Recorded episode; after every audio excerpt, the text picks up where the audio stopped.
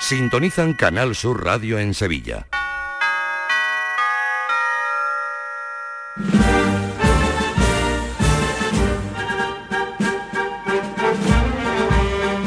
El llamador.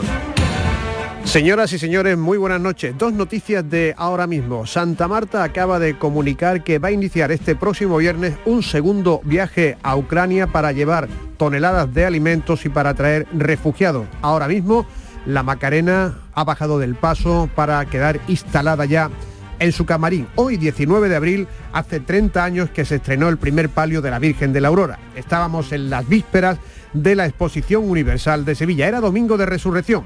Hoy, 30 años después, la Cofradía de Santa Marina ha logrado estrenar uno de los palios que mejor se ha movido en Semana Santa, obra de Paleteiro.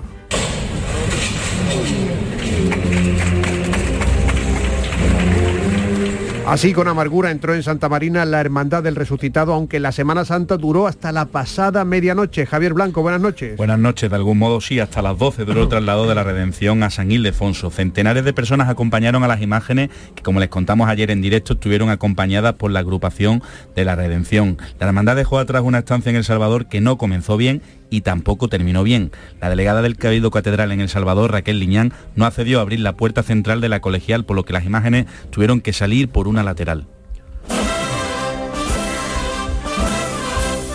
Esta noche en el llamador vamos a analizar el pasado lunes santo, el día en el que las cofradías desafiaron a la lluvia. Juan Mi Vega, buenas noches. Buenas noches, Fran. Hoy estará con nosotros el hermano mayor de las aguas, Narciso Cordero. La de las aguas fue la única hermandad que buscó refugio en un templo, en la Magdalena, y no continuó el recorrido por la carrera oficial para buscar la catedral. ¿Y qué más, Manolo Luna? Buenas noches. Buenas noches. Conoceremos las impresiones del arzobispo de Sevilla sobre su primera Semana Santa y además en Noche de Filodemos, las antípodas de los premios Demófilo que esta noche entregamos en el programa. Hoy es martes, el ciriazo de oro llega en la voz de Esther Ortego. Buenas noches. Buenas noches. Mi ciriazo de cierre quiero dárselo a la lluvia y a las sillas plegables, tan inoportunas y difíciles, las dos de atajar. Mi saumerio para todo el equipo del llamador, con Fran López de Paz a la cabeza. Habéis sido los ojos y los pies de muchos de nosotros. Enhorabuena por una semana de radio excelente. Salud para vivir la del 23. Ha sido un placer y todo un honor. Gracias amigos. Buenas noches. A todos.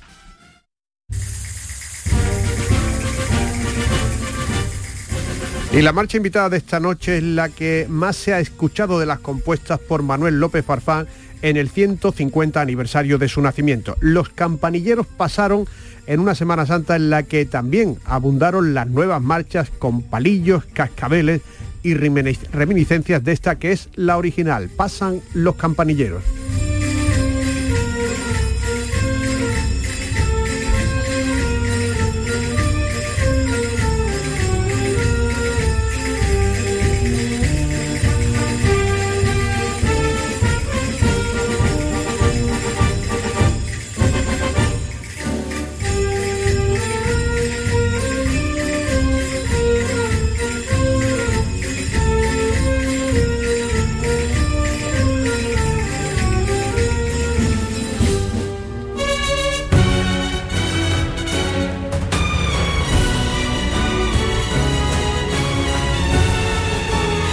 Fran López de Paz en el llamador.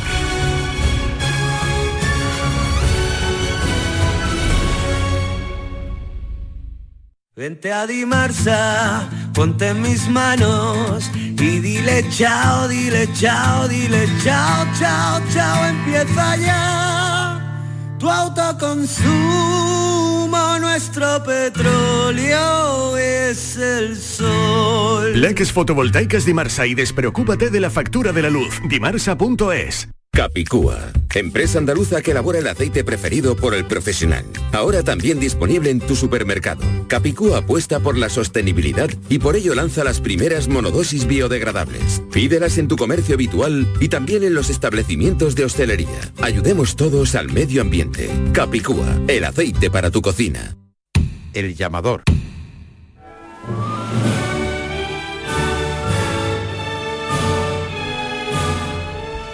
La noticia acaba de llegar hace solo unos minutos. El hermano mayor de Santa Marta, Antonio Tábora, ha comunicado después del culto semanal que la hermandad va a iniciar un segundo viaje a Ucrania para traer refugiados y también para llevar comidas y alimentos. Antonio Tábora está con nosotros. Buenas noches, Antonio. ¿Qué tal, Fran? Buenas noches. Este mismo viernes, tú personalmente, con miembros de la Junta de Gobierno, partís de nuevo en un autobús hasta la frontera entre Polonia y Ucrania, ¿no? Pues sí, efectivamente así ha sido. Eh, lo decidimos el lunes santo por la mañana en un cabildo, pero no hemos querido hacerlo público hasta pasada la Semana Santa porque en Semana Santa otros ministerios son más importantes que este. Y ya que ha pasado todo, bueno, pues lo hemos hecho público hoy y si Dios quiere, pues el próximo viernes haremos pues prácticamente lo mismo que hicimos hace un mes, eh, traer personas y llevar material sanitario vais a celebrar el próximo jueves, ¿no? Un día antes, una misa de envío, ¿no? Sí, la misa tendrá lugar el jueves en la parroquia de San Andrés a las nueve y cuarto de la noche. Y, bueno, también haremos entrega de un recuerdo a, otras tantas hermandades que han colaborado con nosotros en esta primera misión. Y en la segunda, bueno, la misión realmente es única, no es que haya primera y segunda. Eh, y el hecho de ir, vamos, no es otro pues que que gracias a, tanta generosidad y a como la gente se sigue volcando, bueno, pues nos han encomendado este trabajo y, mientras haya algo de economía para hacerlo, pues es lo que vamos a hacer, ir a por más personas. ¿Sabéis qué número de refugiados va, a traerse la Hermandad de Santa Marta en ese segundo viaje, Antonio? Bueno, el, el tope estaría en 56 personas. ¿eh?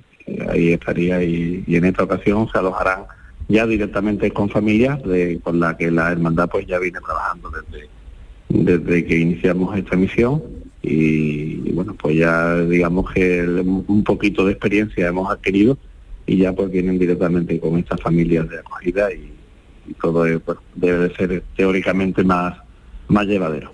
Desde que disteis el número de visum al que poder hacer las aportaciones, ¿cómo ha funcionado la solidaridad del resto de hermandades y del resto de sevillanos? Bueno, pues eh, ha sido realmente importante y, gracias de todo corazón a todas las personas que, lo hacen posible.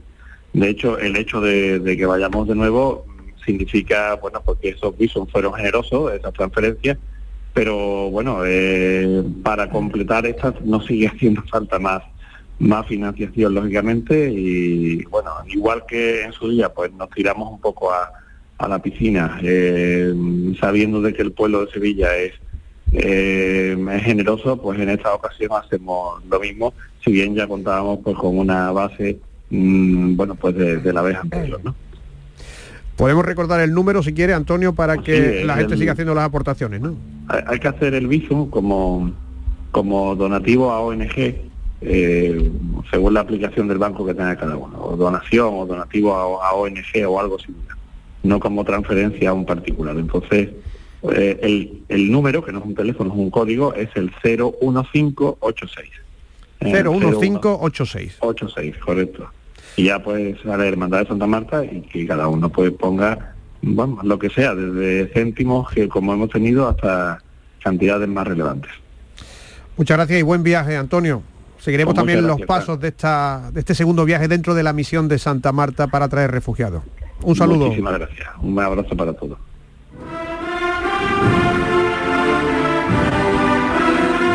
Las 18 minutos, pues poco después de las 12 de la noche y con esta música de fondo en el interior de la iglesia de San Ildefonso terminó el traslado del beso de Judas desde El Salvador hasta la sede provisional, lo que se había previsto al menos por el CECOP como un acto de no mucha duración, concluyó una, dos horas después, Javier Blanco, de haber comenzado. Como les contamos ayer allí en directo, centenares de personas acompañaron a las imágenes titulares de la redención para poner fin a la estancia de una semana en El Salvador que estuvo llena de contratiempos. Miembros del beso de Judas aseguran que lo pasaron un poco mal en el momento de dejar los pasos allí por las indicaciones que le daban desde la hermandad del amor y de la de pasión. Después de estas hermandades expresaron sus quejas por comentarios dejados en las redes sociales por un miembro de la Junta de la Redención, comentarios que después borró. Ayer la responsable del Salvador, Raquel Liñán, no accedió a abrir el portalón central de la colegial, por lo que las imágenes, así como todo el cortejo, tuvieron que salir por una puerta lateral por la derecha y recorrer el pasillo que hay entre la fachada y la verja. Estos fueron algunos de los sonidos que escuchamos en el traslado.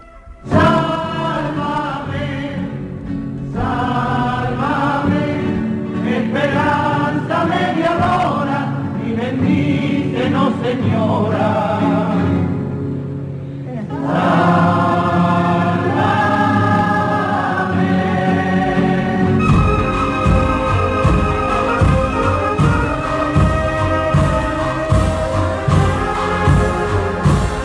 Sonidos para el epílogo de la Semana Santa. Este año el lunes de Pascua, este año con el traslado de la redención. Juanmi, si yo quiero ser músico de las cigarreras, ¿qué tengo que hacer? Pues puede serlo porque la banda de corneta y tambores de la cigarrera ha abierto el casting para ser componente de la misma el próximo año. En un, en un, comunicado, la formación abre esta convocatoria para todos los instrumentos de la plantilla. Estos son cornetas, trompetas, trombones, bombardinos, tubas, tambores y bombo. ¿Tú qué escoges, Frank? Yo las liras, lo que será. eso, no está abierta, la, la campana, ¿no? La campana. Pero mira, para si te quieres inscribir porque quieras tocar el trombón, por ejemplo, www.lacigarrera.net te inscribes allí y posteriormente se citará a los candidatos a una audición de manera individual. El proceso que sigue la banda de la cigarrera son las 10 y 11 minutos. El llamador. Llegan los Ceramics Days de Rondón. Cocinas, cerámica y baño. Ven y descubre nuestra gran exposición y aprovechate de precios especiales en nuestro amplio catálogo de primeras marcas. Tenemos promociones en mamparas de baño con montaje y medición gratuitos, sanitarios, grifería, decoración. Estamos en San José de la Rinconada, a 5 minutos de Sevilla y en Cantillana. Solo del 18 al 29 de abril. No dejes escapar los Ceramics Days de Rondón. En abril, Sol 1000. Con Social Energy, atrapa el sol y di no a la subida de la luz. Ahorra hasta un 70% en tu factura y sé un revolucionario solar aprovechando las subvenciones de Andalucía. Pide cita al 955 44 11 11 o socialenergy.es. Solo primeras marcas y hasta 25 años de garantía. La revolución solar es Social Energy.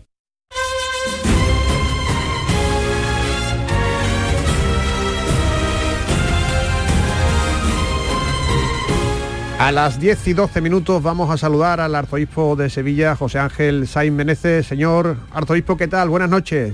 Hola, buenas noches. Después de la Semana Santa está usted descansando, ¿no? Un poco en esta semana de Pascua, ¿no? Bueno, cambiando de aires porque estoy en Barcelona, he venido unos días con la familia y por aquí no paras tampoco, pero, pero sí, desde luego, no tiene comparación con la Semana Santa en que ha sido de una intensidad tremenda y un, regalo de Dios grande. Sí, porque usted ha estado de la mañana a la noche, ¿no? En las visitas de por la mañana y después pues viendo procesiones.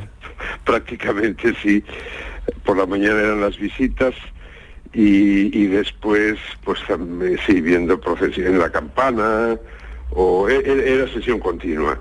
Incluso el, pues en la madrugada mi idea era aguantar hasta, hasta el final pero bueno, a las cinco, cinco y media de la mañana, pues fuimos para casa y para descansar un poco porque al día siguiente, eh, bueno, en, esa mañana ya había que ir a las visitas. El año que viene iremos ajustando, pero para mí ha sido una maravilla, una gracia de Dios y, digamos, físicamente, claro, por fuerza el organismo necesita recuperación pero cuando me decían, me preguntaban si estaba cansado, yo decía siempre, eh, digo, mira, lo que cansan son los disgustos y los problemas. Esto no cansa, esto es un regalo. Ahora bien, hay que, hay que descansar un poco físicamente también, sí. Claro que sí. ¿Qué es lo que más le ha llamado la atención de todo lo que ha visto? Pues a ver, el, los oficios en la catedral, que son solemnísimos, porque nuestra catedral es, es, grande también, es la, tercera mayor del mundo y de las góticas la mayor del mundo. Es una, la magna hispalense, una grandísima catedral y también se celebran con mucha solemnidad los oficios, muy bien, y también asiste mucha gente, mucha gente, me parece que eh, pues el jueves santo habría como 2.500 personas y el viernes y sábado santo en la vigilia 1800 o así. Eso contando que hay tantas personas en las procesiones y, contemplando las procesiones. Entonces, la catedral muy bien los oficios. Pero lo que para mí ha sido más, más llamativo, más novedoso, es la, magnitud de las, de las estaciones de penitencia, de las, de las procesiones y todo el movimiento cofrade que, que se mueve en la calle, que además eh, yo creo que la, la, la, realización de las, de las estaciones, de las procesiones, es con muy buen espíritu, con mucha devoción, con una actitud muy seria y muy, muy profunda. Entonces, es un conjunto y es una, digamos, una armonía eh, dentro de una masa enorme que, que, no es fácil y que en cambio yo creo que ha sido, eh, pues que ha funcionado muy bien, muy bien, no, no sé si decir como un reloj, pero con mucha precisión, moviendo tantas personas después de dos años y con tantos eh, turistas y ciudadanos también por las calles de la ciudad. El domingo de Ramos, por ejemplo, en la madrugada, usted ha podido ver la cantidad de nazarenos que forman los cortejos, ¿no? Sí, sí, es, que yo vi pasar el cortejo, por, por nombrar a dos, del Gran Señor y de la Macarena. Bueno, pues eh, se acercaron a las 4.000 personas. Es un pueblo, eso es un pueblo entero, un pueblo de 4.000 personas, algo eh, enorme.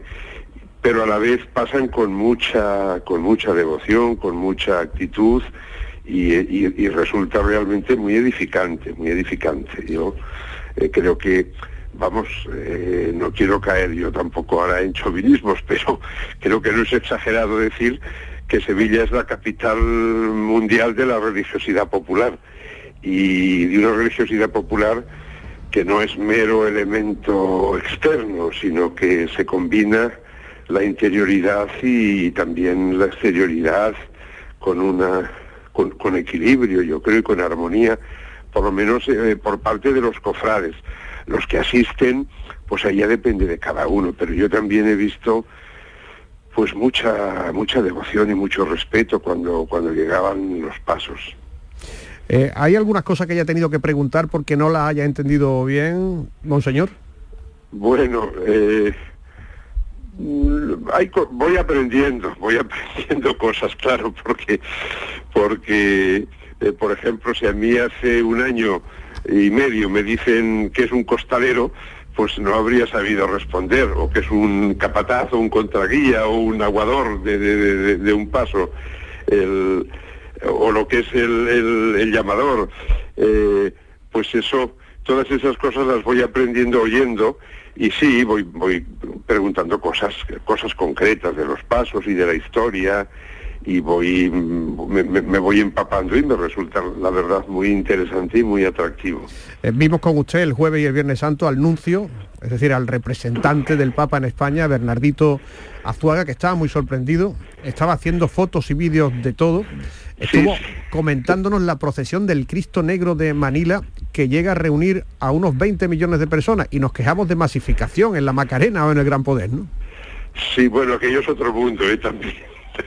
en, Filipinas, porque la, de las JMJ, las Jornadas Mundiales de la Juventud que ha habido en estos años, las inició Juan Pablo II en el 84, pues también en la que ha habido una concentración mayor de personas fue en Manila, en la misa final, ¿eh? en la misa del domingo, que, que, yo lo que he leído es que se juntaron unos 20 millones de personas, lo cual es algo absolutamente descomunal.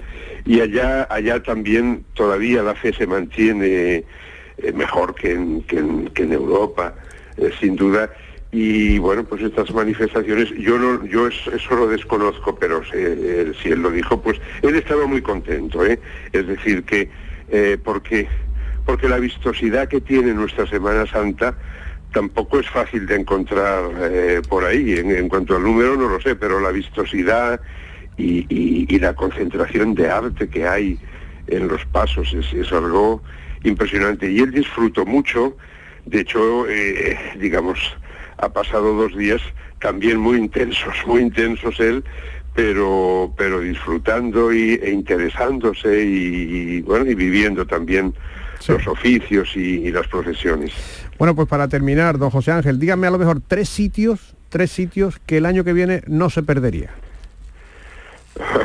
pues, pues por ejemplo, eh, bueno, tres eh, sitios, digamos, no, no, no, no forzosamente físicos. El año que viene los oficios en la catedral, por supuesto, yo tengo que estar ahí presidiéndolos, soy, soy el arzobispo y además eh, viviéndolos. Otro sitio es la campana.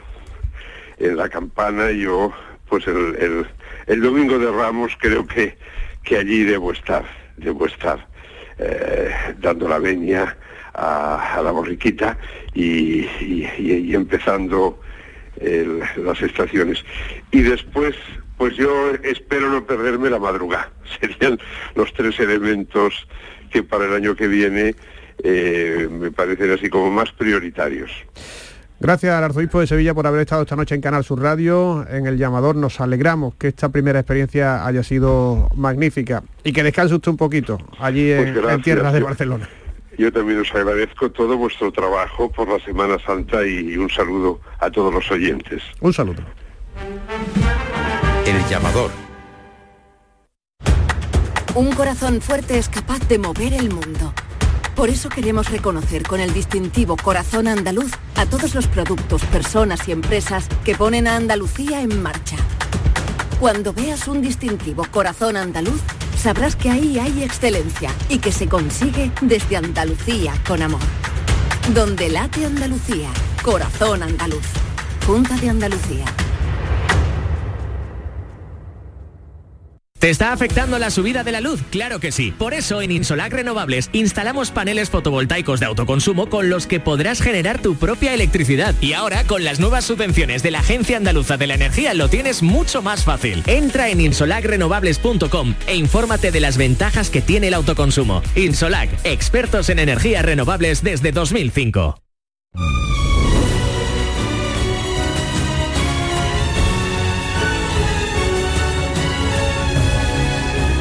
Las 10 de la noche y 21 minutos. Teníamos que recordar hoy lo vivido hace una semana, no salió ninguna cofradía, y hace una semana y un día, cuando el lunes santo la lluvia hizo acto de presencia, hubo cofradías a las que le cogió en la calle, cofradías que reaccionaron de distinta manera, pero tenían las hermandades los partes meteorológicos correctos hicimos un repaso por la circunstancia, Manolo Luna, de cada una de las hermandades. Sí, pues precisamente en la lluviosa tarde del martes santo estuvimos hablando con los hermanos mayores del lunes.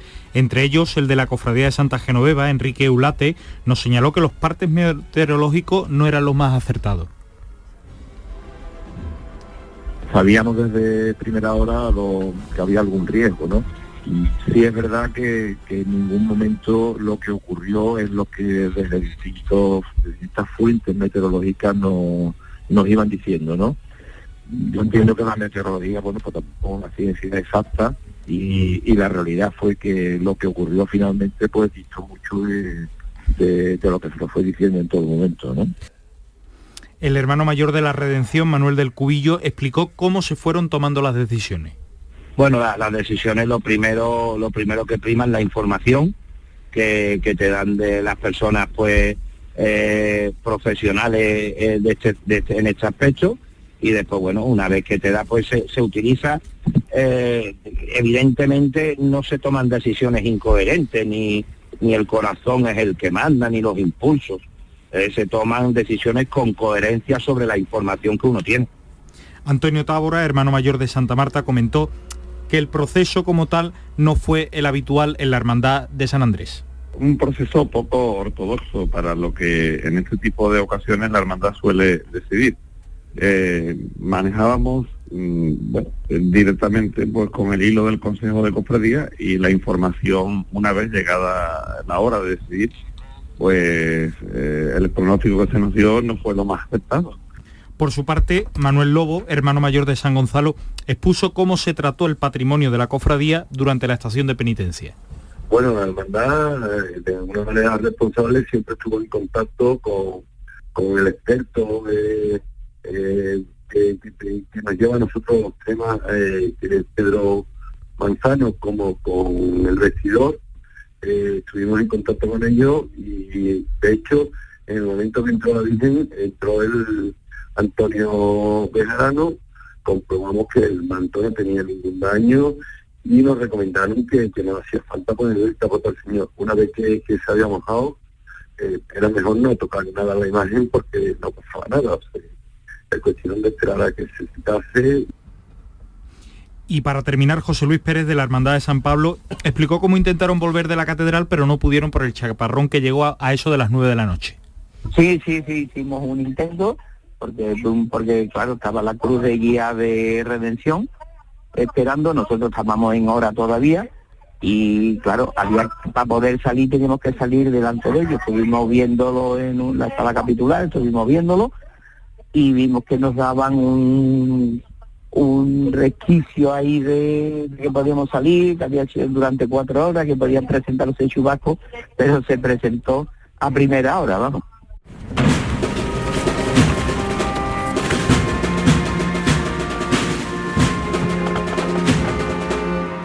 El llamador. Premios Carrusel Taurino 2021. Canal Sur y la Fundación Cajasol conceden estas distinciones a Álvaro Domecq, Premio Carrusel de Honor. José Antonio Morante Camacho, Morante de la Puebla, Premio Carrusel Taurino. El director general de la Radio Televisión de Andalucía, Juan de Mellado, y el presidente de la Fundación Cajasol, Antonio Pulido, entregarán los galardones en el Teatro de la Fundación Cajasol de Sevilla este miércoles 20 de abril a la una de la tarde. Síguenos en directo en RAI, Radio Andalucía Información, con el patrocinio de la Fundación Cajasol.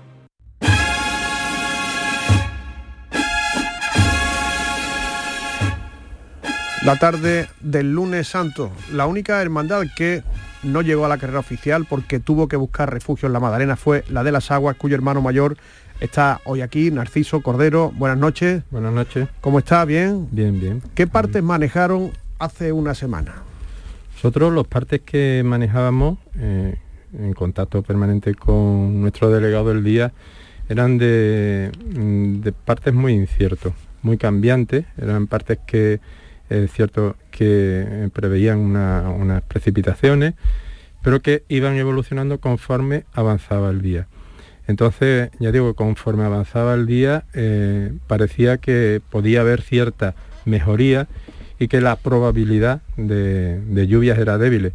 Entonces decidimos esperar, como máximo nos plantamos, nos planteamos de esperar como máximo una hora.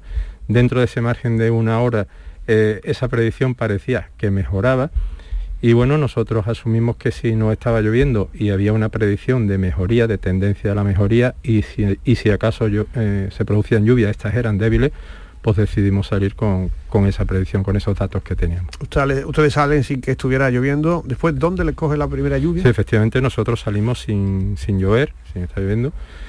Y claro, el trayecto de la cofradía no es lo mismo el palio de María Santísima de Guadalupe que la cruz de guía. Palio de eh, María Santísima de Guadalupe empieza a notarse ya una lluvia algo más intensa cuando estamos en la plaza de Molviedro, en el momento en el que la cruz de guía está aproximadamente ya por la plaza de la Magdalena. Entonces toman la decisión de ir a la parroquia de la Magdalena. Exactamente. ¿Cómo se toma una decisión cuando está toda la Junta de Gobierno dentro de la cofradía, es decir, que pueden hablar más bien poco. Bueno, ahí eh, irá las reglas. Las reglas lo que dicen es que el cabildo de oficiales es quien decide si se sale o no se sale. Una vez que se sale, eh, pues el diputado mayor del gobierno, el hermano mayor, son los que toman la decisión de seguir, continuar o irse para atrás. En ese momento, pues había que decidir rápidamente porque tampoco podía titubear y lo que decidimos, ya que se había hablado previamente con varios sitios donde podía refugiarse la hermandad era refugiarnos en la, iglesia de la Magdalena. Lo que hicimos fue hacerlo lo más rápido posible, creo que en media hora estábamos ya dentro de la Magdalena. Y ya en la iglesia de la Magdalena, en la parroquia, celebraron, me imagino que un cabildo para decidir qué hacían a continuación. Exactamente, nosotros ya una vez en la, en la parroquia de la Magdalena, que por cierto se le ha agradecido vuelvo a agradecer todas las facilidades que recibimos por parte de la parroquia, de su párroco, así como de los hermanos mayores que en ese momento estaban, tanto del Calvario como de la Quinta Angustia, pues eh, hacemos un cabildo oficiales para ver eh, qué, decisión tomamos. Nosotros lo más importante era, primero, mm, que el cuerpo nazareno no estuviese mojado eh, o que estuviese mojado el mínimo tiempo posible y siempre que fuese posible volver a casa. Esas eran las dos premisas con las que nosotros trabajábamos. ¿Se han producido daños en el patrimonio? Bueno, mm, vamos a ver, no podemos decir que no se haya producido ningún tipo de daño, pero importantes no. A nivel de paso de Cristo, en los respiraderos, el roce de algunas personas, sobre todo a nivel de las esquinas, parece que hay un poco de desgaste, no mucho, a nivel de, lo que es el, el, el resto, pues no parece que haya ningún se va a llevar al taller de Enrique Castellano, sobre todo, ya digo, los respiraderos, porque el canasto no ha sufrido, no parece que haya sufrido. Y después a nivel de, palio, eh, los bordados eh, se desecaron, se secaron, eh, se va a llevar de todas maneras al taller de nuestro bordador, que, que, además, o sea, nuestro vestidor, que además es bordador. Entonces él ya tiene experiencia en recuperar el patrimonio textil de la hermandad y era una de las piezas que estaban previstas que fuese a su taller para limpieza y sustitución de las bellotas. Entonces lo que vamos a hacer es adelantarlo. En principio no parece que haya un daño, pero claro, eso se sabrá exactamente una vez que en el taller se abran las bambalinas, las dos partes que, componen cada una de, de las caídas y se compruebe el estado que se encuentra por dentro por los rellenos. ¿no? En principio no parece que sea importante. Y después a nivel de imágenes, pues las imágenes, pues en cuanto la cofradía entró, pues bueno, el equipo de priostía, el vestidor, una hermana que es conservadora y restauradora, pues también se subió al paso, vestida de nazareno. Y, y, bueno, se secaron todas las imágenes, se eliminaron todos los elementos que podían dañar, porque empapan, como eran corchos, flores, etcétera, se quitaron eh, las imágenes se, les quitaron las ropas, las vestiduras que estaban mojadas, de tal manera que se eh, procuró minimizar el daño que se pudiese producir como consecuencia de la lluvia y de que las ropas de las imágenes estuviesen mojadas. Mm. Se estuvieron secando, se han desecado, se han estado aireando durante varios días y ya el jueves santo se volvieron a vestir las imágenes. ¿Se arrepiente usted de la decisión tomada el lunes santo? Yo mm, pocas veces me arrepiento de, una decisión. Vamos a ver, aquí a lo hecho pecho. Yo creo que seguramente en 100 situaciones similares, 99 hubiéramos actuado de, una manera similar. Porque nosotros, eh, la meteorología no es una ciencia exacta. Hacéis desde cinco días o seis días antes de Semana Santa un pronóstico eh, que va, veis cómo va evolucionando. En primavera es una esto de más, más difícil de, atinar. Entonces nosotros con los datos que manejábamos, con las incertidumbres que se nos ofrecían, las probabilidades, y al final tienes que tomar una, decisión utilizando incertidumbres, probabilidades y todo eso, si es cierto que mezclado con muchos sentimientos, con muchas emociones que van ahí a la, hora de tomar la, decisión.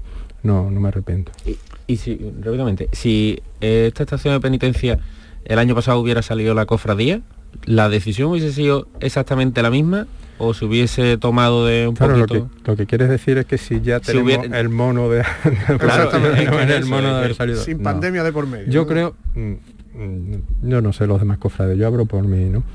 Yo llevo de hermano de, de las aguas mm, más de 55 años. Cada lunes santo es diferente. Cada lunes santo es diferente y estás deseando de salir tanto como cuando tenía 6 o 7 años. Yo por lo menos. Yo por lo menos tengo la misma ilusión por salir ahora con 62 que cuando tenía 6 o 7 años. Ha dicho usted una cosa que estaba muy pendiente o le preocupaba mucho el estado de los nazarenos. Sí. También el estado del patrimonio, pero el estado de los nazarenos, porque en otros casos, el mismo lunes santo vimos a nazarenos que estaban empapados, ¿no? Eh, sufrieron mucho los de los de la hermandad, les llovió poco, no me da la impresión, ¿no? Sí, bueno, cayó agua, se mojaron. Mm, yo lo que sí puedo decir, por ejemplo, que a nivel personal, eh, dice que con un montón de muestras. ¿no? Yo ya cuando salimos estaba seco, pero sí se ofreció a los hermanos la posibilidad, sobre todo a los hermanos pequeños, de que si querían volver a casa, volviesen a casa. Apenas volvieron a casa nazarenos ni, hermanos, de tal manera que cuando la cofradía entra, entra prácticamente con todo el cuerpo de nazarenos que salió de 2 de mayo. ¿Y cómo fue la vuelta, Narciso? Muy bien, la, vuelta fue bien. Ya sin riesgo, ¿no? Bueno, eh, el riesgo ya digo que existía, decía que nosotros salimos, lo que pasa es que había disminuido, nosotros salíamos con la probabilidad de, que el riesgo de lluvia iba a ir disminuyendo conforme avanzaba la tarde, por eso nosotros nos mm, asumimos ese, riesgo. Efectivamente, a partir de, de las 10 ya no llovió, fue un regreso rápido, pues rápido, hubo que detenerse un poco cuando llegamos a la avenida porque había que dejar pasar la hermandad de, San Gonzalo y ya una vez que pasó la hermandad de San Gonzalo pues fuimos directamente, directo a casa, lo más rápido posible. Este año las circunstancias han sido esas. ¿Usted cree, al hilo de la pregunta de Juanmi, que el hecho de habernos pasado dos años sin procesiones ha podido influir no en su hermandad, sino en otras? Yo no puedo hablar por otras hermandades, ni siquiera, vuelvo a decir lo mismo, pienso que no, cada, cada año se ve distinto que este año había muchas ganas de salir, pero no solo las cofradías, sino la gente. Yo, la percepción personal que yo he tenido en la calle es que había mucho más público que otros años. Entonces, el hecho de que llevemos dos años sin salir, esa circunstancia, por desgracia, se ha dado en muchas hermandades, que se han llevado dos, tres años sin salir. Y yo creo, quiero pensar que no influye a la hora de tomar una decisión, sino que la decisión la tomas ponderando una serie de factores, una serie de riesgos, de probabilidades. Ya digo que en tema de meteorología, no, meteorología no es, no es una ciencia exacta y lo que te dan son riesgo, probabilidades y eso es lo que tú tienes que manejar. Lo fácil es cuando el sol está arriba apretando o cuando está cayendo chuzos de punta, ahí no hay nada, ahí no hay vuelta de hoja. Estuvimos hablando que si esto del cambio climático es verdad, ¿eh? Y usted es un hombre que entiende de ciencia, pues habrá que tenerle tanto miedo a la lluvia como al calor, Al calor, ¿no? claro. Porque una calorina de esta de las que hizo, Sí. eh, pues, ¿verdad? sí. puede dejar a un nazareno tocado. Botimias y eso, claro. Sí, sí, incluso, eh, bueno, nosotros por la puerta de la capilla pasan varias hermandades y hem- hemos tenido que atender a algún, no solo nazarenos, nazarenos no, pero un chico sí que, que se desvaneció viendo, quiero recordar, la hermandad de la carretería. Es normal, ¿no? Entre el calor, eh, el cansancio, una serie de factores, pues, pues determina que, que- que, bueno, se note físicamente y, te, y de- decaigas, ¿no? Lo- ¿Los pasos siguen en la capilla, Narciso? Sí, todavía sí, se están desmontando, esperamos ya el jueves. eh, vamos a ver, por cierto, cómo, cómo está el tiempo, porque dicen que da agua. Entonces, si el jueves se puede ya tra- trasladar, pues se trasladarán, si no, pues esperaremos a la semana que viene. y ahora afrontar un nuevo curso en el que ustedes están eh, especialmente ilusionados en el proyecto que presentaron esta cuaresma, como es la nueva orfebrería, ¿no? Para el paso de palio. Efectivamente, sí. Bueno, nosotros, mm, paso a paso, nosotros somos conscientes de la hermandad que somos y históricamente estamos viendo que, que, bueno, el, enriquecimiento patrimonial y el mantenimiento de, de nuestros enseres y, nuestra- y nuestros titulares pues mm, van mm, progresivamente pues alcanzando un, objetivo y el objetivo que hemos trazado eh, ahora a corto plazo, a medio plazo, es el- la orfebrería del paso de María Santísima de Guadalupe. Ya una vez que el paso del Santísimo Cristo de las Aguas, pues ya tiene un paso nuevo desde hace ya algunos años, igual con Nuestra Señora del Rosario, que también ya tiene un paso en el que con una peana digna para, para una procesión de gloria, había que afrontar el paso de María Santísima de Guadalupe y es lo que nos proponemos ahora. Y se han marcado plazo de tiempo porque esto es un proyecto para, para muchos o algunos años. Sí, por lo menos para algunos. Por lo menos para algunos, sí. Es un proyecto, yo reconozco que ambicioso, pero bueno, hay que ser valientes, hay que afrontar las cosas con valentía. Eh, si algo tiene la hermandad son años, años por detrás y años por delante los tenemos. Eh, hemos querido hacer un proyecto, mm, digamos, de una vez, con, un, taller de, una solvencia técnica y artística que no hay que, que- de la que no cabe la menor duda. Y bueno, ahora el tiempo que se tarde en hacer, pues dependerá del precio de la plata, de, de los ingresos, etcétera, etcétera, porque lo que tampoco nosotros queremos es embargar a la hermandad ni acudir al hermano y hacer cuotas extraordinarias, sino conforme nosotros nos vayamos poniendo, digamos, objetivos a corto plazo y lo, y lo cumpliendo a la medida de lo posible. Y el manto bordado, porque eso es algo que desde tiempo de Álvarez, bueno, Álvarez Duarte tenía la ilusión, ¿no? Incluso Sí. creo que llegó a dibujar algo, ¿no? Sí, hay varios bocetos, pero eh, paso a paso, poco a poco. Nosotros ahora lo que nos hemos propuesto es eh, la orfebrería. Eh, consideramos que el, el paso de palio con diseño de V de Luque y un, un bordado de- del taller de Esperanza Elena Caro, de los sobrinos de Elena Caro, es un, es un paso eh, muy, muy personal, muy eh, peculiar dentro de Sevilla y queremos mantenerlo y dentro de ese diseño pues nosotros hemos buscado integrar el proyecto de orfebrería que ahora mismo es lo que a nosotros nos interesa. Se aceptan si hay donantes para un, pan- un manto bordado, se aceptan. Ahí queda Ahí el queda, mensaje. ¿no? La orfebrería de Ramón León, magnífica, es una garantía, ¿no? Este, este obrador es de Ramón León. Es magnífico el diseño, además muy personal, muy de la Virgen de Guadalupe. Mm, la verdad es que ha gustado y cuando, de hecho cuando se celebró el Cabildo General mm, tuvo el apoyo de prácticamente todos los hermanos que asistieron. Te lo celebraste en los maristas, ¿no? Efectivamente. Narciso acaba de estrenar en esta Semana Santa dos nietos, niño y niña, que no han salido todavía, ¿no? Hijo de su hijo Narciso, pero que si Dios quiere saldrán el año que viene también, ¿no? Mm, Si Dios quiere, ojalá que sí sea. Se estrena usted de abuelo. Sí, sí. Muchas gracias, Narciso. A ustedes. Y a ver si el lunes santo del año que viene, pues hablamos de muchas cosas menos de agua. Así sea. Muchas gracias. El llamador.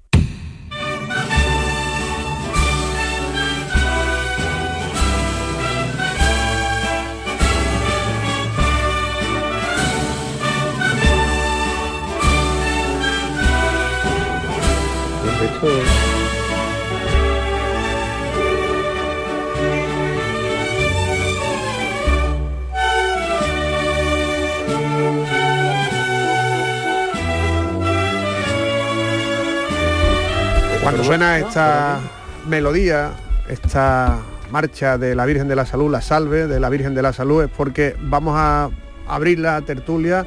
Hoy es un día en el que tenemos que seguir hablando de la Semana Santa que vivimos, pero hoy también es el día en el que entregamos los filodemos. Es decir, las antípodas de los demófilos, premios que todavía no se han entregado. Se van a entregar probablemente la semana que viene o después de feria. Ya eh, está Antonio Zoido, el presidente de la Fundación Machado, barajando fechas para que se conozcan estos premios que son como los Oscars de la Semana Santa. Y aquí vamos a dar los otros Oscars, ¿no? De la Semana Santa, pero son como el muñequito al revés, ¿no? Nuestros filodemos. Y para darlo, aparte del equipo del llamador, está también, que forma parte de este equipo, José Antonio Rodríguez, ¿cómo está? ¿Qué tal? Buenas noches. Picolín, porque es un costalero que se queda dormido en la Ah, ¿fuiste tú? madrugada. ¿Fuiste tú? Fue él el que se quedó dormido. Bueno, fu- fuimos unos pocos, ¿eh? Bueno, sí, pero- Eh, lo del parón, lo del parón de, de 40 minutos de la Esperanza de Triana parado debajo del paso, yo, yo me eché la trabajadera y reconozco que es que me quedé dormido de pie. Sí, sí. que llevar eh, un termo de café, ¿eh? Porque- un termo en la cabeza le iba a tirar yo a alguien. Está- eh, de- te, te lo juro que, eh, que- que es desesperante. ¿eh? Lo de la esperanza de Triana para entrar en la campana es desesperante. Vamos, como si después queremos dejar seis minutos. Es que está justificado con todo lo que se sufre para llegar. Está aquí Javier Comas también. Muy buena, Fran. Buena, Estela Benot, que ha salido del mirador y se ha metido en el llamador. Totalmente, A ver si no te meten en el ventilador. Ahora después, o en el pelotazo, Ya ¿no? Que es lo que, es pelotazo, lo que el viene pelotazo lo que después. ¿Cómo estás? Muy bien, estupenda, ¿Y- y tu encantada de estar con vosotros. Maravillosa. ¿Saliste en la soledad? Sí, pasamos un calor Espantoso, horrible. Yo nunca había visto los diputados de tramo de los míos ya, que somos un poquito mayores, digamos, con, incluso con el taco negro y con las botellas de agua, pero bueno, 53 personas cayeron del cortejo. 53, 53 lipotimias. Imaginaros, es que fue mm, un día espantosísimo de calor. Pero bueno, no nos podemos quejar por todo. A mí me importa que haga calor, incluso que llueva, que se hagan las cofradías. Yo he disfrutado muchísimo de la Semana Santa y bueno, ya está, esto es lo que hemos tenido. Algún día los de la soledad nos tendrán que decir cuál es el secreto, porque una cofradía de sábado santo, sin música, sin palio, con una virgen sola, como la dibujaba Romero Murube, en ¿no? el centro. en el centro, en un barrio donde aparcar, bueno, no Es te- imposible. Es imposible, te tienes que comprar una moto, ¿no?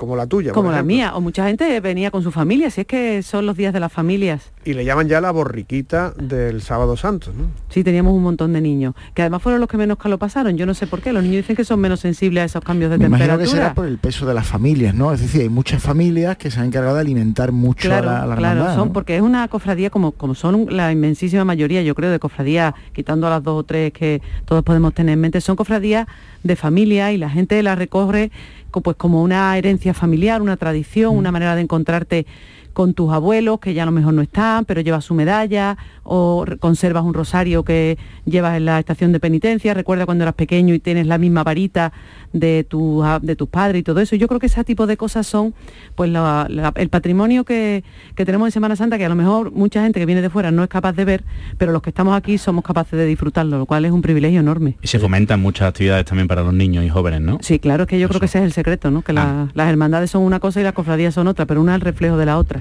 A mí me gustaría saber cuántos nazarenos de San Gonzalo se han puesto malos porque más de 50 lipotimias es bastante, ¿eh? es, para plantearnos el tema de la temperatura calor. y del calor y de si salir o no con, con altas temperaturas. Es que si 50 personas le han dado una lipotimia, Yo creo que es para Eso, menos eso para es un tramo, eso es un tramo. Yo creo que es casi un tramo, sí. Yo, yo, Nazareno de San Gonzalo, conozco varios que han estado malos con fiebre. Bueno. Los pobres, mojados. Pero bueno, no pasa nada. Yo qué sé, tú sales de Nazareno, vas haciendo penitencia y asumes todo la... si Bueno, los una riesgos- cosa es Hombre, penitencia vamos a y ver, otra es que- Escúchame, si los riesgos son, me pongo malo porque me puedo mojar o me, o me puede dar hipotiempo porque tengo calor, a ver, entonces como todo, La vamos feria- a la feria también de Eso te iba a decir, la en la no de feria la entonces no vamos porque no me voy a vestir de gitana porque sí me he visto y voy. Pues esto es lo mismo. Tú sales la estación de penitencia acompañando a tus imágenes porque quieres y bueno, asumes unos pequeños, tampoco son unos riesgos muy elevados, ¿eh? Vamos a ver, que la gente le dio un mareo, pues ya está, te echaron agua, en la catedral, la- en la, en la fuente, la gente echándose agua por lo alto, algunos capirotes que eran de cartón se quedaron un poquillo chuchurríos, pero ya está, Pero que es el corpus día esto de junio de calor, ¿verdad? Claro. El Eso ya tiene el cuerpo hecho al verano, ¿no? Pero Sí, ahora Nosotros que nos vas chaqueta. con la cara tapada.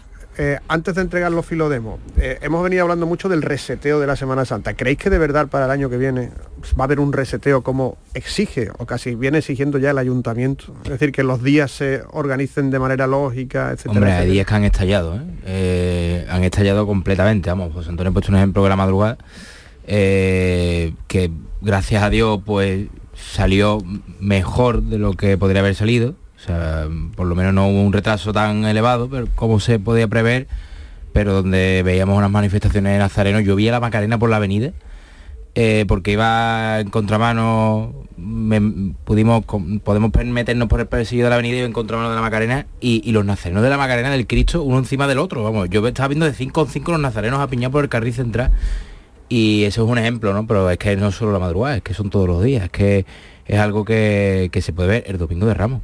Es que el retraso del domingo de Ramos fue, bueno, y el jueves santo, que El prácticamente... Jueves Santo fue, Luna, tú que lo has contado. El jueves santo, pues media hora. Bueno, es que de la Media Virgen, hora solo. de la No, Virgen fue del más, Valle, fue no, más, no, una hora, ¿no? entró una hora más tarde. Una Sí, hora, pero es que la sí. Virgen del Valle, en la esquina de cerrajería, estaba prácticamente, pues, es que en 20 minutos pasó la cruz y el silencio por donde estaba la Virgen del Valle.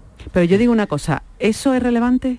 Quiero decir, la organización de la Semana Santa es fundamental y tenemos que organizarlo, tenemos que tener unos horarios, porque si no en el programa del llamado no, no, no- Claro, no funciona y no nos cuadra. Es verdad, pero mm, después de lo que hemos pasado, después de lo que hemos vivido, mm, después de las situaciones tan terribles, realmente es importante que una cofradía, hombre, evidentemente no vamos a tener a los nazarenos esperando 20 minutos, 30 minutos, 40 minutos como le ha 40 pasado minutos, a. José Antonio en la trabajadera allí, la gente asfixiada, incluso dormido. Bueno, no, yo, yo no, no, no creo que eso tampoco puede ser, pero eh, dentro de la organización de las cofradías, dentro de la organización de la Semana Santa, ¿le vamos a poner puertas a que la gente salga de Nazareno? Sí, pero eso tiene una, Estela, eso tiene una contra una contrarréplica. Eh, degradas al público. El público que está esperando una cofradía de más de dos horas. Bueno, pues que eh, se va, adelante los vez es nazarenos un público y- peor, es un público que peor aguanta la Semana Santa. Y sobre Pues todo que- que, pero- pero lo- ¿por que qué lo de los salimos parones- entonces? ¿Para que nos vea la gente? Lo de los parones Estela, le da tiempo a la gente pensar. Es decir, la gente que está en el público le da tiempo a enredar. Y, la, y si tú te fijas, las carreritas han venido cada vez que las cofradías han estado paradas. Por eso el público del Viernes Santo es mejor. ¿eh? Pero, pero ¿de verdad estáis pensando, estáis diciendo que los parones son lo que provoca las carreritas? Y no la mala educación Bueno, de la gente y la falta de... El formato de público sí, que va sí, una pero cofradía. si tú te has visto una cofradía, mira, mira, cuando, cuando ha habido carrerita, eh, la banda de las tres caídas ha empezado a tocar por dinamizar, por, por- por romper ese silencio que cualquier tos parece que es como, como algo llamativo o algo susceptible de ser comentado. Si la cofradía está andando, es mucho más, es me- menos probable que haya, que haya, que haya ese alboroto. Que si está todo el mundo callado y le da tiempo a la gente pensar y organizarse No, y, hacer aparte, actividades y paralelas. aparte dentro, y aparte dentro del cortejo, eh, por ejemplo, la Y gente después del amor mata. es comprensible que es que mm, ya es una cofradía del lunes santo. O sea, el, la- el amor pasa por Muy la tarde. gran parte de la carrera oficial el lunes Es lo santo. que le ronda en la cabeza a gente del amor. ¿eh? Lo había escuchado, ¿no? Borriquita por la For- mañana. No, formar toda la cofradía. Al principio. Al principio, o sea, sale la borriquita, nosotros detrás. Claro, son la misma cofradía. Primera cofradía, hacerlo. la ve muchísima más gente. Pero entonces, ¿queremos que nos vea la gente o queremos salir de, de- de penitencia? O sea, Pues vamos, vamos a estirar ¿salimos la- para que nos vean o nos ven porque salimos? Eh, Eso es, eso es. Es que eh, yo creo que esa es la clave. Eh, y yo digo que la gente quiere, necesitaba este año fundamentalmente. Por eso yo, eh, no porque esté aquí el hermano mayor de las aguas, pero yo creo que las cofradías que salieron el lunes santo hicieron bien.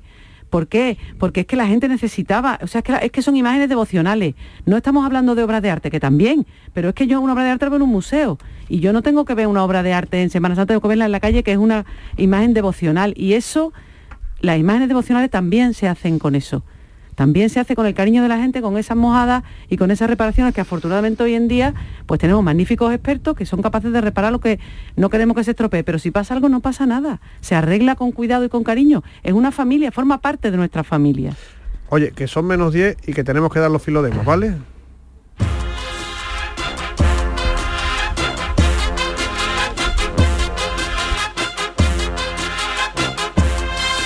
Con la sintonía de los premios Filodemo, ya saben que los entregamos en tres categorías. A una larga trayectoria, premio a una obra efímera, de arte o no, y premio a una obra, de arte o no, permanente. Empezamos por, por aquí, por la izquierda. Juan Miguel Vega Rosa. Empezamos con... Segundo apellido y todo. Claro, claro. Dime. Con premio a una larga trayectoria. Ah, larga trayectoria. Mira, pues mi, no son obras de arte ninguna, ¿vale? Pero la larga trayectoria es a los miembros de brazalete de algunas hermandades que son tan generosos que le quitan el trabajo a la policía. Esa sería la, la larga trayectoria. Algunos cuerpos le llaman los musos de... Los musos. O los mozos. Las SS, las SS también de... Musos. José Antonio Rodríguez Benítez. Parón, parón en la madrugada. A la larga trayectoria, es A la, verdad. a la- a la- a la larga trayectoria, eso, eso viene de, de- de hace mucho tiempo y oye, y no se soluciona por más que por más que hayamos tenido tiempo de solucionarlo. Premio para el parón, a la larga trayectoria, comas. Yo a las acampadas. Eh, me he encontrado muchísima gente sentada en el suelo este año. Pero muchísima, ¿eh? Ya no es solo la en cofradías largas, sino en cortas. En cortas también. Bueno, gente que... Lo ve, lo con nosotros nazarenos. Tres minutos y ya está sentada, digo... Claro. no, sino que se vaya a, su casa a verlo. por la. Menor. Yo, yo voy a ser más, más malvada que todos mis compañeros, como suele ser habitual, ¿no, Frank? Yo voy a, yo creo que la larga trayectoria se la vamos a dar a algún párroco de alguna iglesia del centro, por ejemplo, la de San Pedro, que está siempre cerrada. Es verdad, Como ella- Jesús Maya. Como esa iglesia hay algunas otras y algunas están aprendiendo esas mismas, esos mismos modos. Así que ahí va. A los párrocos que cierran las iglesias sin motivo justificado. Empezando por el de San Pedro, no tengo ningún problema. Sí, esto está muy repartido. Don Juan Manuel Luna Cruz, porque Manolo Luna es nombre artístico, él se llama así. ¿no? Yo lo- los pitidos que dan muchas bandas de corneta y tambor en algunas marchas, esos pitidos de algún- que yo ya me pierdo. Yo es que me quedé en Cristo del Amor, de Escame. Pitido, oye, esto va a estar más repartido que la lotería de Navidad. Don Javier González Blanco, también Javier Blanco es nombre artístico, como entienden.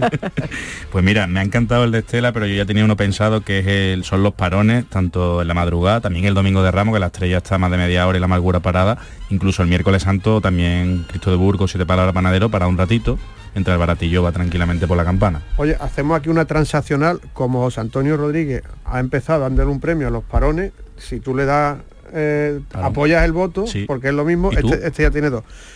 Yo voy a dar el premio a la larga trayectoria a los espectáculos musicales que se forman en las salidas de cosas que no son marchas. Me estaba fijando en el himno de la UME, que tiene una letra mm, muy poco poética, que se toca en la salida del polígono de San Pablo.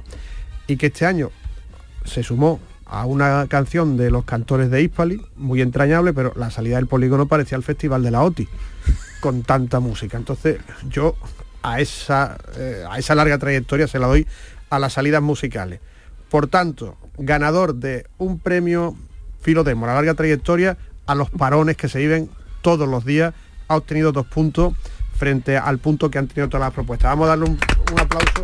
¿Quién recibe el premio? Pues ay, tenemos que. Paco Ceballos, que estuve aquí. Paco, Ce- Paco Ceballos, Paco Hay Ceballos. que Bueno, este que dársela se queda dormido.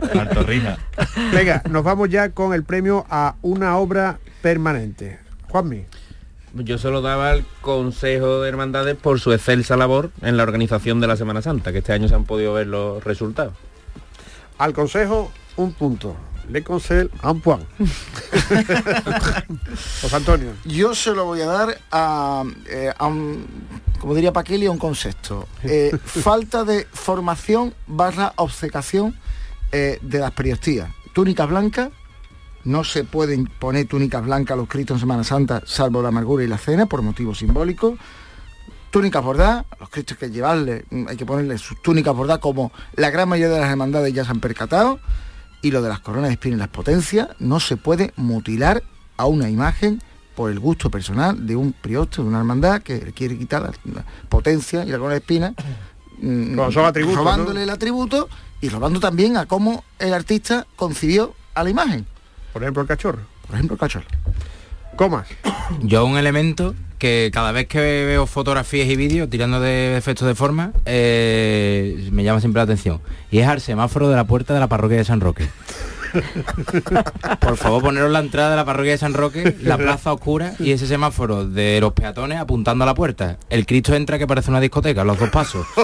Yo le he dicho a la hermandad, le hemos dicho, digo, por favor, tapadlo con una tela negra y la entrada es espectacular. Una tela negra, lo- no, con un y, tapa, y tapa el semáforo que en ese momento no tiene utilidad ninguna. el damasco volante. ¿no? Rojo, rojo, verde, verde, cada vez que cambia. ¿no? Es una cosa que, que la verdad que afecta al momento. Así que se lo doy al semáforo de San Roque. La, la hermandad del Carmen pone pone en la, las Bueno, señales de muchas hermandades la están poniendo ya, pero es que eso es una luz que en la oscuridad ilumina. La, la mía es el Ipasán, que es que no, no hay manera. Resulta que es que tú estás viendo la cofradía, está muy bonito, pasa la banda cuando hay banda y cuando no tan bien, y te vienen detrás los tíos con esos camiones que hacen un ruido espantoso. Si fuera eh, fuera el Ipasán detrás, sin ruido, con unos camiones modernos, me callo. Pero qué necesidad claro. tenemos de ese escándalo, por Dios, que te estropea el momento. Luna. Yo las entradas sistemáticas tardías de cofradías, que eso es lo de irse más allá de las 3 de la mañana incluso. Mm, Que se hemos vivido unas cuantas esta Semana Santa. Sí.